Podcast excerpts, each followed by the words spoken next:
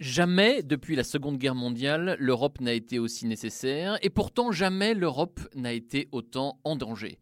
C'est Emmanuel Macron qui le disait dans sa tribune pour une renaissance européenne diffusée en début de semaine dans tous les pays de l'Union, et le président français ne mâchait pas ses mots. Mais le nombre de menaces qui fragilisent aujourd'hui le vieux continent et l'ampleur des défis qui s'avancent devant lui méritaient sans doute une telle gravité, une telle solennité. Il y a bien sûr ce Brexit qui semble foncer toujours plus vite dans le mur, au point que dans trois semaines, le Royaume-Uni pourrait bien quitter l'Union européenne sans aucun accord de divorce. Il y a ces populismes qui continuent de remuer le fer dans la plaie et qui pourraient encore gagner du terrain après les élections européennes de mai. Il y a aussi cette économie qui montre des signes de fatigue inquiétants, victime à la fois de ses propres faiblesses et du climat de tension commerciale entre l'Amérique et la Chine. En trois mois, l'OCDE vient ainsi de diviser quasiment par deux son pronostic de croissance pour la zone euro. Elle n'attend plus qu'un maigre 1% cette année. Les nuages s'accumulent, les vents contraires s'intensifient, et les économistes de l'OCDE mettent en garde, la conjoncture se dégradera davantage en cas d'effets collatéraux sur les marchés financiers.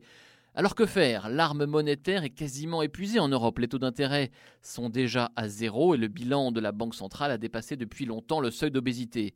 La BCE peut toujours recourir à de nouvelles astuces, repousser encore un peu la perspective d'un relèvement de taux, accorder aux banques de nouvelles mesures de soutien, mais la réalité est là, elle n'a plus guère de munitions et doit se contenter de gagner du temps en attendant la nomination de son futur président.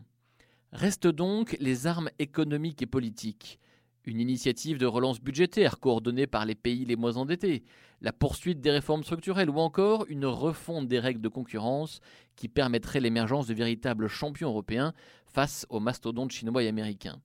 Mais il faudra surtout faire preuve d'imagination et de volontarisme pour résister aux crises du capitalisme, pour répondre aux besoins de protection des citoyens et contrer les exploiteurs de colère.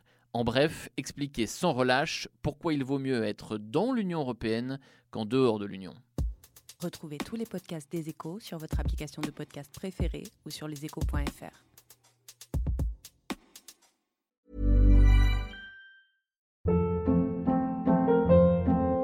Hold up. What was that? Boring. No flavor. That was as bad as those leftovers you ate all week. Kiki Palmer here, and it's time to say hello to something fresh and guilt-free. Hello Fresh. Jazz up dinner with pecan-crusted chicken or garlic butter shrimp scampi. Now that's music to my mouth. Hello Fresh. Let's get this dinner party started. Discover all the delicious possibilities at hellofresh.com.